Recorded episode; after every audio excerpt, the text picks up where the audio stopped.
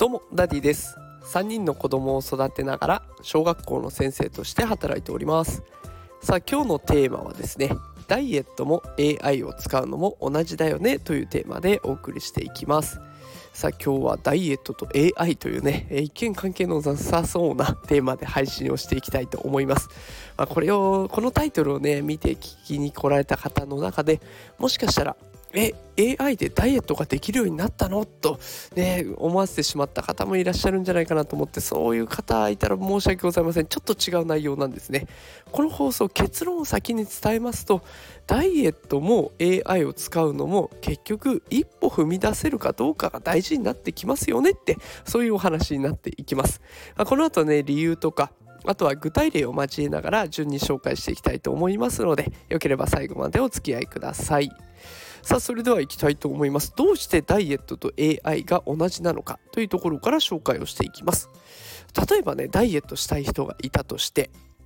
ダイエットしなきゃな。よし明日から頑張ろう。始めよう。とか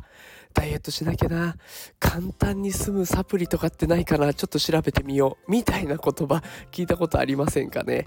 私結構ね周囲の人の中でダイエットにハマっている人がいて、まあ、そういう会話を聞くんですね。で明日っていつ来るんだろうかなと思いながら聞いてたりサプリのこと本当によく知ってるなでも実際にそのアプリ飲んでるとこ見たことないなみたいなね、えー、そんな状況になっています。一歩踏み出して行動するって結構面倒ですよね。でこれって AI も同じだなと思っています。例えばチャット GPT を聞いたことある人がチャット GPT が話題なのは知ってるんだよって。明日時間があるから触ってみようって言ってる人いるかもしれませんよね。で他にもあ AI ね、うん、最近はジェミニとかっていうの出たんでしょ？知ってる知ってる。うん触ったことはないけどねみたいなね。そう言ってる人いますよね。でまあそう言ってる人に限ってね明日やろうと思ってたチャット GPT の時間は TikTok に消えたり推し活で消えてなくなってしまいます。でもう AI の情報何でも知ってる物知り博士の人がいたとしても実際に触ってないからプロンプト AI への指示の仕方はわからないと。いうようなことになっていきがち。ダイエットも AI の操作も一歩踏み出して継続できれば習慣になるはず。頭じゃ分かってるんですよね皆さんね。だけど実行できない状態の人って多くいます。ね私もねいざ筋トレ始めようとかって思ってもなかなかね明日やろうかな。あちょっと今日は疲れたからうん今日はやめとこうかなって。まず体を休めるのも大事だよねとかってね自分に言い訳をしながらもうどんどんどんどん先延ばしにしてしまうということがありますので気持ちはよくわかります。ただねこういう人もいたのでちょっとこれは気をつけなきゃいけないなと思いました。今日この放送をしようと思った理由にもなる人なんですけれども AI に対して拒絶反応を起こしているのを見た、うん場面があったんですね。でその人が文章を作成している時に私に質問してきたんです。この部分を他の言葉に言い換えたいんだけどいい言葉ないかなって聞いてきたんですね。で AI に聞けば即答してくれる内容なんですよ。もう言い換えの言葉なんて得意中の得意ですから何個でも出してくれます。でその方はね Windows のパソコンを使っていたので右下にあるコパイロットってまあこれも AI サービスなんですけどこれも使えますよっていうことを紹介しました。でこれを使えば言い換えも要約もすぐにできますよって。だでもねその人の反応はこうだったんですよ。ああやめてやめて難しい話は無理よくわかんないから。もうこれで一刀両断です。一切そこから受け入れてもらえなくなっちゃうっていうような状況でした。